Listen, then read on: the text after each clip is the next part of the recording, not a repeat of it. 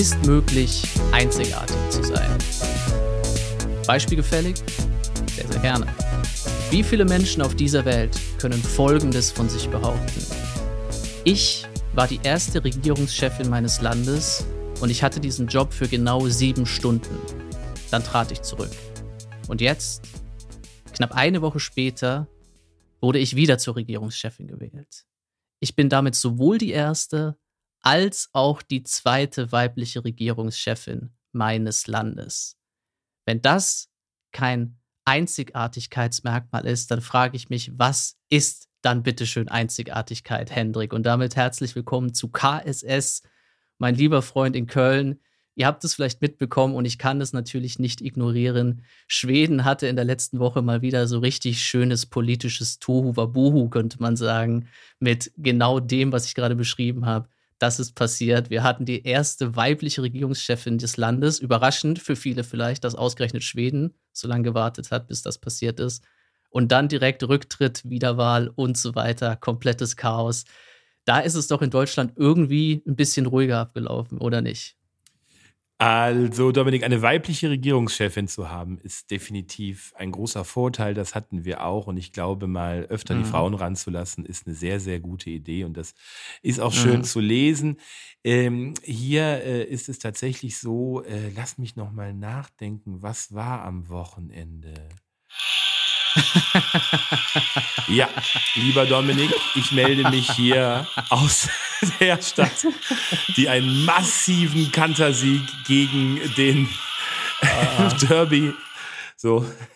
Das ist übrigens. Mhm. Völlig in Ordnung. Ja. Soundeffekte sind ich, bei KSS ich ganz groß Ich habe das extra in unserer Chatgruppe äh, nicht thematisiert, weil wir die Gefühle unseres lieben Freundes, äh, des großen Gladbach-Fans aus der Eifel nicht verletzen wollten. Hier Bin weiß ich, ich aber, da kann er mir nichts tun, wenn er es über Spotify oder Apple hört.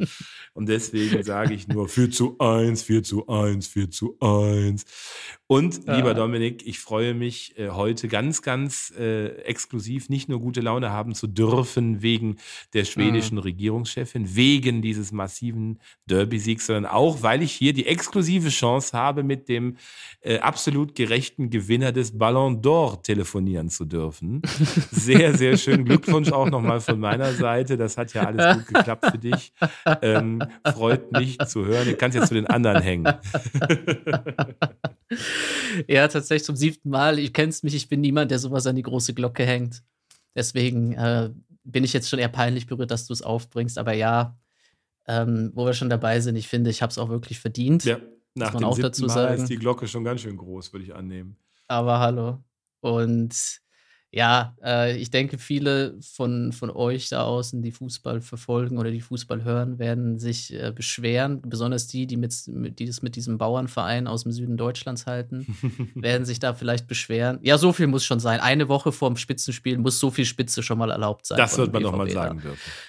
Das wird man ja wohl noch mal sagen dürfen. Wir kriegen eh wieder 5-1 aufs Maul und dann kann ich wieder ein halbes Jahr nichts sagen. Ja, aber das ist wie vorher. Mit, mit dem rheinischen Derby. Wenn du vorher ganz demütig bist, dann wirst du nachher belohnt, sage ich dir. Ich spreche aus Erfahrung. Ja, aber das ist auch, es gibt zu diesen, dieser Abmachung, würde ich sie nennen, zwischen Fußballfans, zumindest zwischen den etwas äh, emotionaleren, weil man muss ja auch den anderen eine Möglichkeit geben, schadenfroh zu sein.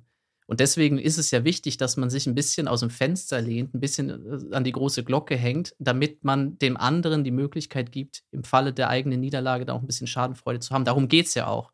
Also verstehst du, was ich meine? Ja. Man muss so eine Art man Fallhöhe, so, so du musst eine Fallhöhe produzieren. Oder Gentlewoman's Agreement, ja. ähm, dass man dem anderen die Möglichkeit gibt, sich über dich lustig zu machen. Das gehört zum Fußball auch dazu. Und deswegen muss man da auch mal ein bisschen pöbeln und dann auch eben auf die Schnauze kriegen. Das ist Teil der Abmachung, Fußballfan zu sein. Sonst macht es keinen Spaß. Ja, das deswegen, ist auch, ja. Pöbelei ist das wichtig. Ist Teil der Sonst, Abmachung. Man gewinnt ja nicht gerne gegen jemanden, der sich, der immer sagt, so, ja, ja, nee, macht Man möchte nur. doch lieber gegen jemanden gewinnen, der sagt, wir hauen euch richtig auf die ja, Schnauze. Ja, auf jeden Fall. Also ich meine, das, das kann man den FC-Fans beispielsweise nicht unterstellen, dass sie vorher zu demütig sind. Aber ich glaube, wir haben jetzt neun, die letzten neun Derbys oder so verloren.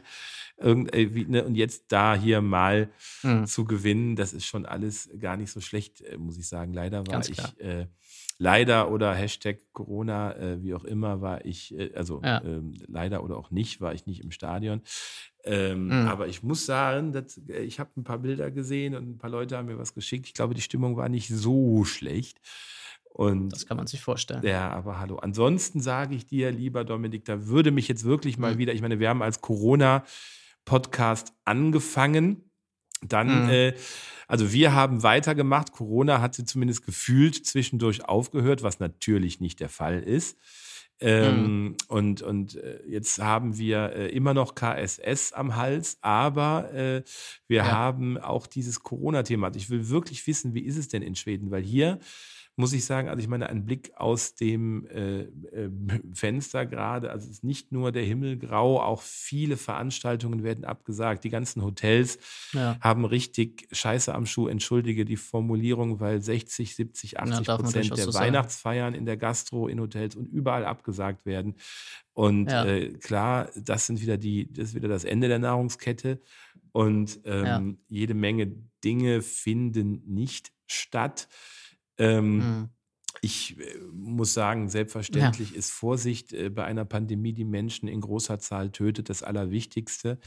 Ähm, andererseits ja. bin ich der Meinung, wenn der, wenn der Gesetzgeber sagt, Leute, macht 2G, macht 2G plus, ähm, mhm. dann ist auch irgendwann der Punkt da, wo ich sage, okay, dann, dann machen wir das halt. Ich weiß nicht, irgendwer hat neulich von mhm. einer Pandemie der Ungeimpften gesprochen. Ja, ich weiß, es kann auch Impfdurchbrüche geben, aber ähm, innerhalb des innerhalb der verantwortungsbewussten ja. Größen Sicherheit. Weißt du, was ich meine? Also jetzt wieder alles ja, ja, dicht klar. zu machen, da habe ich einfach wirklich keinen Bock drauf. Ähm, es geht auch nicht nur um keinen Bock, es geht auch einfach um, was ist vernünftig? Ist das überhaupt noch durchführbar? Ist das überhaupt noch gesellschaftlich durchführbar? Und es ist, äh, ist ja auch eine Frage, ob du wie viel Verständnis du noch bekommst von der, von der Bevölkerung für solche Sachen. Also in Schweden sieht es gerade so aus, dass die in den letzten Wochen und Monaten einfach wenig getestet haben. Deswegen wirkte es so, als ob es Deutschland viel. Ja.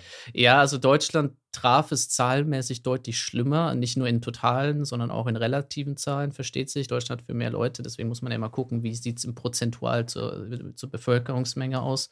Und da sah Deutschland ja richtig schlecht aus, tut es auch immer noch. Und Deutschland sieht auch viel schlechter aus als andere Länder. Deutschland hat auch, das muss man auch mal so deutlich sagen, ein massives Problem mit Ungeimpften mit der mhm. Anzahl von Ungeimpften. Also wenn man das im, im internationalen Vergleich anguckt, steht Deutschland absolut nicht gut da. Nee, und äh, ich habe da ein paar interessante Thesen auch dazu, die ich ein bisschen ausgepackt habe aus verschiedensten auch historischen Studien. Da komme ich aber wann anders mal zu. dass da ist viel Interessantes dabei. Es haben schon einige Kommentatoren auch beim Spiegel ja erwähnt, dass Deutschland schon traditionell ja auch einen Hang zu, sagen wir mal, eher der esoterischen Schiene hat oder sagen wir mal einen größeren Teil der Bevölkerung hat, der in die esoterische Schiene abdriftet. Und da reden ja. wir eben nicht nur von Rechtsradikalen oder ja. Nazis oder Querdenkern, da reden wir auch von einem sehr starken esoterischen Movement in Deutschland, was es schon lange gab. Ja, man muss ja bis ins 18. Jahrhundert diese Steiner ähm, Nummer mit diesen Anthroposophen und das ganze Homöopathie und ich muss halt auch mal irgendwann die Frage stellen, und die Frage stelle ich dann gerne auch an die Partei, die ich eigentlich normalerweise tendenziell unterstütze politisch, nämlich an die Grünen. Wann zur Hölle kommt eigentlich endlich mal eine klare Ansage gegen Homöopathie? Warum bleibt das denn bitte?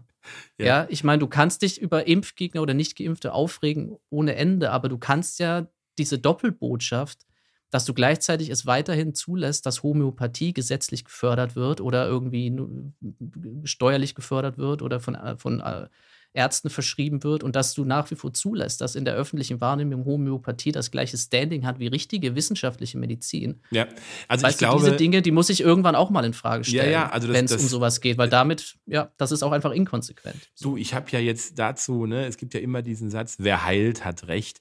Äh, ich habe ja kein Problem damit, wenn Leute irgendwie Globuli nehmen und da äh, ne, dran ja, klar, glauben. Es muss einfach Logisch. nur relativ klar kommuniziert werden, dass es sich dabei eben um etwas handelt, was ganz stark mit äh, Autosuggestion zu tun hat. Und wenn ich sage, ach Ganz ja, klar. nee, das wird schon werden und so, dann kann ich das ja. nicht verkaufen wie Paracetamol. Es geht um die Förderung. Ja, genau. Es geht ja. darum, dass ich einfach keinen Bock habe, dass man das behandelt wie ein richtiges, äh, wie ein richtiges, wie richtige Medizin oder ein richtiges Medikament, genau. Einfach zu sagen, hey, nehmt das, wenn es euch gefällt, betet Steine an, wenn es euch gefällt. Wenn euch das hilft, und das mag ja, ja durch die durch irgendwelche Autosuggestionen ja wirklich wirken, ja, das mhm. mag ja sein, dass man das irgendwie, dass man Effekte, der Körper kann ja durch Autosuggestion Effekte hervorrufen. Gerne, ja, 4 zu 1. Aber ich möchte, ja, aber ich möchte, ja, das ist auch eine Mindset-Frage, glaube ich, beim Fußball, ja, um mal das Wort zu droppen. Aber ich möchte halt einfach da auch eine klare, ein klares Bekenntnis zur Wissenschaft seitens des Staates sehen. Ja. Und das sehe ich bei, in solchen Beispielen sieht man das nicht. Und das ist eben auch, die Ungeimpften bestehen halt auch nicht nur aus Querdenkern und irgendwelchen AfD-Wählern, obwohl da die Quote deutlich höher ist. Das haben wir auch gesehen in Untersuchungen. Ja, ja, tatsächlich. Da gibt es eben aber auch diese Esoteriker-Nummer. Ja. Und da ja. muss man auch irgendwann hinkommen, ja. Und das sind halt auch Leute mit höheren Bildungsabschlüssen und, und irgendwie, die halt da irgendwie ihre, ihre eigenen Welten machen. Und bitteschön, be my guest, mach das, ja, wenn es dich glücklich macht. Wer bin ich zu sagen, dass du es nicht tun darfst?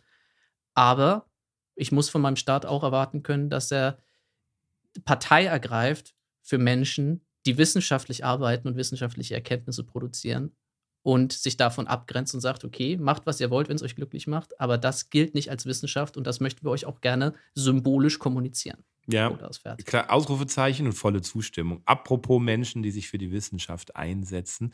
Ähm, Dominik und ich müssen ein bisschen, äh, wie nennt man das, ähm, na, zu Kreuze kriechen, liebe HörerInnen. Mhm. Eigentlich hatten wir euch für diese Episode, äh, wahrscheinlich haben es die meisten schon wieder vergessen, aber vor lauter Glühwein auf den Weihnachtsmärkten aber ähm, nee, wir hatten euch das Märchen angekündigt. Fakt ist, äh, wir wollen wirklich etwas abliefern, was äh, den Namen Märchen von Hendrik und Dominik verdient. Und Rome wasn't mhm. built in a day, ein äh, nicht wahr? Und deswegen, der Kölner mhm. Dom ist auch nicht an einem Tag gebaut worden. Genau. Deswegen geduldet euch also, noch ein dachte, bisschen.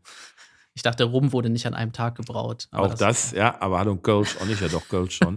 aber deswegen gebt uns noch ein bisschen Zeit. Momentan ist einfach viel los in unser beider besonders mhm. Berufsleben, mhm. aber auch überall. Und da haben wir einfach was zu tun. Und so ein Märchen schreibt sich nicht von selber. Deswegen ähm, ja. ist auch die heutige Episode, also nicht das gleich die äh, Begeisterung, nee, wie heißt das, die Wut ausbricht, weil wir schon nach 20 Minuten Feierabend machen, aber es ist einfach so, mhm. wir beide haben momentan so viel um die Ohren, dass eine Dreiviertelstunde, eine Stunde am Tag zu finden gar nicht so einfach ist.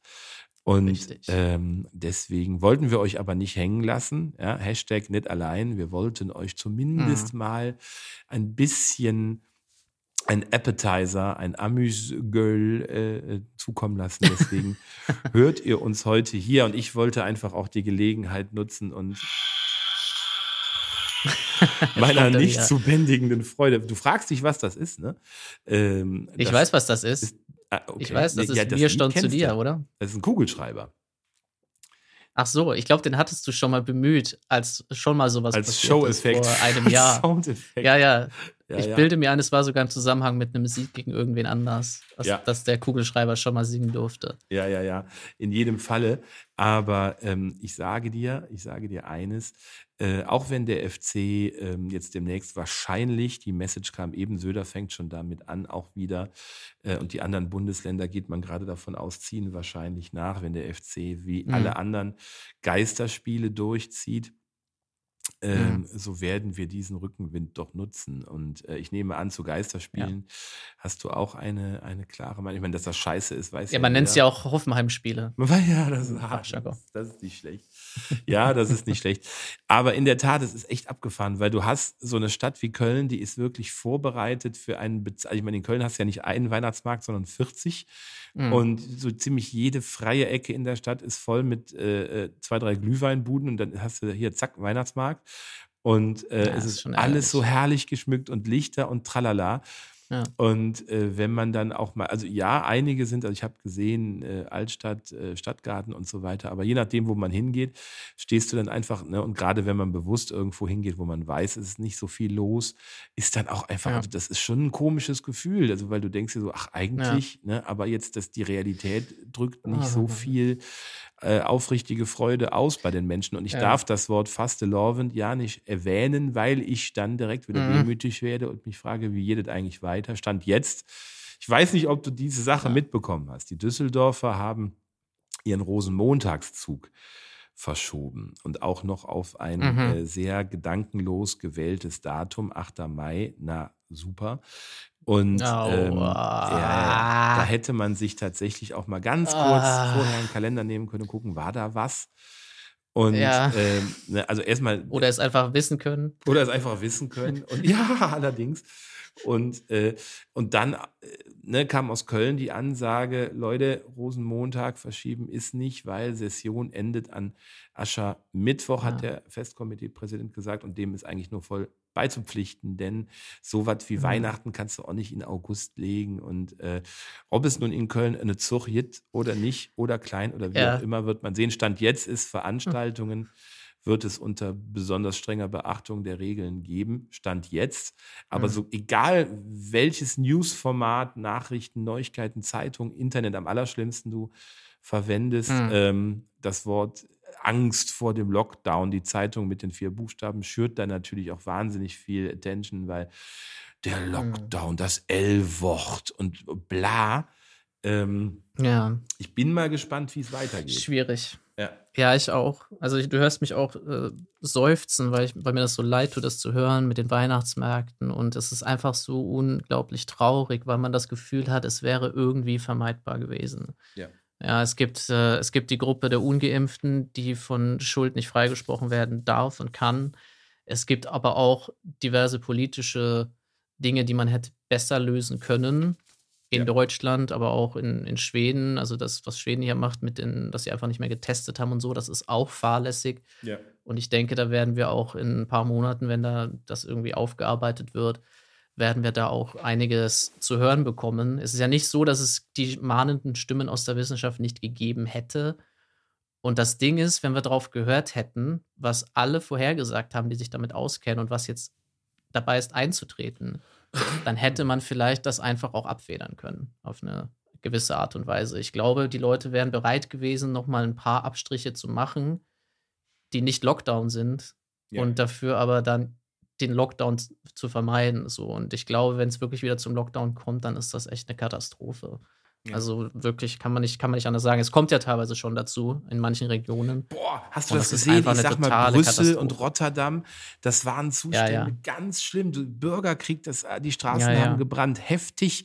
Äh, das ne? ist einfach nicht gut. Ja. ja, und du musst ja auch einfach denken, ne? es, ist, es ist halt auch irgendwie, ich, ich, ich traue jetzt verschiedensten politischen Gruppen so einen großen Masterplan eigentlich nicht zu. Mhm aber ich traue ihnen zu, dass ihnen die Effekte ganz äh, recht kommen, um im Bild zu bleiben, nämlich den Gruppen von rechts, die es ja in jedem Land mittlerweile gibt, die Bock haben, ein bisschen Chaos, ein bisschen Misstrauen gegen den Staat zu sehen, die finden das jetzt ja. total geil. Ja. ja. die haben ja auch ein politisches Interesse daran. So Parteien wie die AfD, die sind nun mal eine fucking rechte Nazi-Partei. Da können sie mir noch fünfmal erzählen, sie seien es nicht. Sie sind es trotzdem. Ja. Und die haben Bock drauf, dass die Menschen das Vertrauen in den Staat verlieren. Und die haben Bock darauf, Gegenstände, äh, Gegenspieler und Impfgegner zu mobilisieren und die zu unterstützen. Und die wissen genau, wie die es machen. Das ist auch nicht allzu schwer, muss man sagen. Also wir haben ein bisschen Facebook nutzen. Facebook möchte ich und die sozialen Medien möchte ich in dem Zusammenhang bitte auch in die Verantwortung mit reinziehen. Die haben auch richtig verkackt. Und ich möchte bitte eine ganz wichtige Aufarbeitung zum Thema soziale Medien nach dieser Pandemie haben oder gerne früher auch schon. Denn was die sozialen Medien mit unserer Gesellschaft machen, ist eine Katastrophe. Die zerstören und polarisieren Gesellschaften im Moment. Das ist wirklich richtig hart anzugucken. Also wer folgt uns auf Facebook Medien und, und Digitales. ja, ja, nee, aber man muss es ehrlich sagen. Also das ist, das sind wirklich demokratiegefährdende Dynamiken, die von sozialen Medien ausgehen. Einer der größten, das ist richtig ernst zu nehmen. Ja, ja. Ich will es auch gar nicht äh, lustig machen, aber zu diesen, zu diesen Leuten, denen es scheißegal ist, äh, fällt mir nur einer der größten Philosophen unserer Zeit ein, nämlich Alfred, der äh, Butler hm. von Batman, also Bruce Wayne, um das mal historisch korrekt auszudrücken, der hat gesagt, Master richtig. Bruce, manche Leute wollen die Welt einfach nur brennen sehen. Und, genau äh, daran musste ich denken gerade, als ich das gesagt habe. Buchstäblich ans gleiche Zitat. Der hat das zum Joker gesagt, ne? oder über den Joker. Ja, auf jeden Fall. Ja, ja, auf erinnere mich. Und genau das, äh, da, da hat er recht.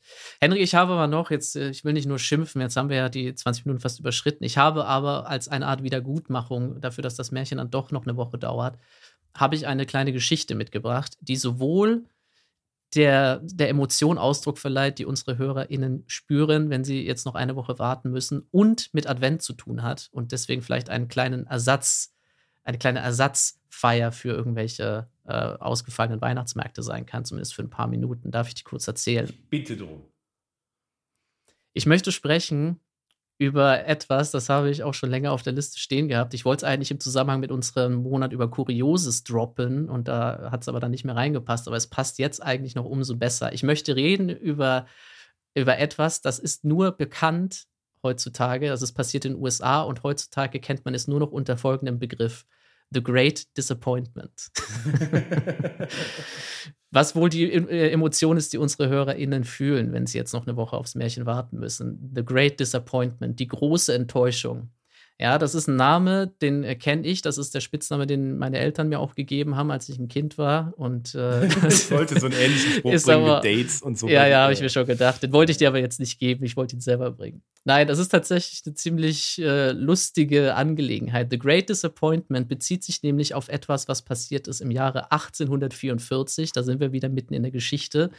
Und es bezieht sich auf eine religiöse Bewegung in den USA, die als Millerism bekannt war, als Millerismus. Und der Millerismus, das war angestoßen von William Miller. Das ist ja typisch bei diesen narzisstischen Sektenanführern, die benennen ihre Strömungen oder ihre Movements ja immer nach sich selbst. Also William Miller hat äh, den Millerismus begründet und das war eine Unterströmung der sogenannten Adventisten. Hast du das schon mal gehört vielleicht? Ja, ja. Da sind wir nämlich mittendrin im Advent. Adventisten, das sind Menschen. Advent heißt ja die, die Ankunft. Und Adventisten, das sind religiöse Gruppen, die glauben, dass es zu einer zweiten Wiederauferstehung von Jesus kommen wird. Und zwar bald. Also man spricht im Amerikanischen vom Second Coming. Ja, bei QAnon gibt es das ja auch in einer abgeschwächten Version. Und William Miller war eben einer dieser Adventisten, der, der den Millerism gegründet hat, nämlich im Jahre 1831. Und der hat da kennt man ja, ne? man liest dann irgendwelche Zeichen, man liest dann die Bibel und dann liest man dann irgendwelche Events, die dann stattfinden und sieht dann alles so als Zeichen. Ja, die Französische Revolution war plötzlich so das letzte Event, was passieren musste, damit sich diese Prophezeiung erfüllt. Wir kennen das ja alles aus unterschiedlichsten auch Sekten oder Verschwörungstheorien. Ja, da werden irgendwelche Zahlen reingelesen. Und äh, William Miller hat eben durch seine Bibelexegese, würde er es wahrscheinlich nennen, ähm, kam er zu dem Schluss, dass am am 22. Oktober 1844 das Second Coming passieren wird. Am, 18, ah, okay. am 22. Ja. Oktober 1844 wird Jesus Christus wieder auferstehen.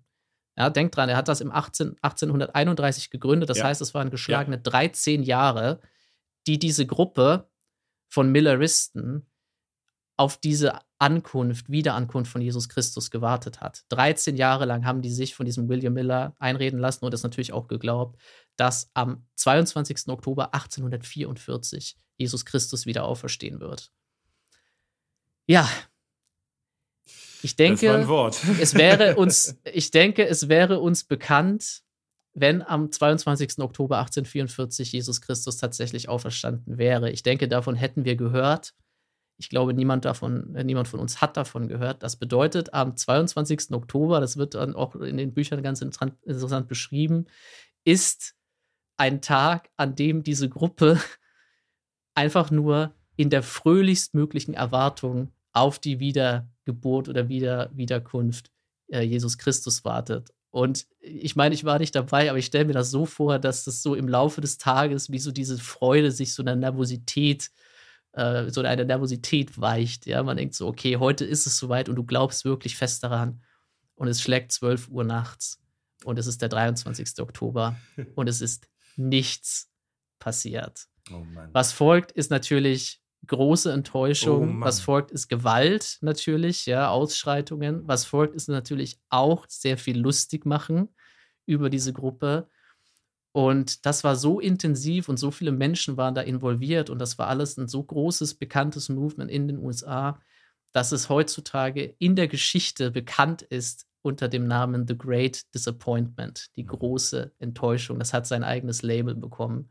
Und äh, ich denke, das ist eine tatsächlich höchst interessante, unterhaltsame, kuriose Geschichte, die jetzt in den Advent passt. Glaubt diesen komischen Führern bitte niemals. Also ich sag mal, am Niederrhein äh, nennt man den vergangenen Samstag genauso, aber äh, das ist natürlich. Ach, schön. Ja, das kann sein. Richtig. Schön, mein Lieber. So, das wollte ich mal aus, äh, wollte ich mal droppen. Ich glaube, das ist eine ganz amüsante Geschichte. The ja. Great Disappointment im Jahre 1844. Und um jetzt äh, zum, zum Schluss zu kommen, du darfst uns aus der Folge herausführen, Hendrik. Es gibt ein Lied über dieses Ereignis von einer Band, die ich sehr mag, nämlich AFI. Und die haben auf einem ihrer Alben haben die ein Lied, das heißt The Great Disappointment tatsächlich. Und das handelt genau davon. Und das packe ich jetzt auf unsere Playlist. Sekt oder Seitan. Und Hendrik, du darfst noch mehr Musik drauflegen, wenn du möchtest. Und darfst uns verabschieden. Nächste Woche kommt das Märchen. Ganz bestimmt. Ganz, ganz sicher. Wunderschön. Wunderschön. Also äh, die heutige sehr, sehr kurze Episode steht unter dem Motto Die große Enttäuschung.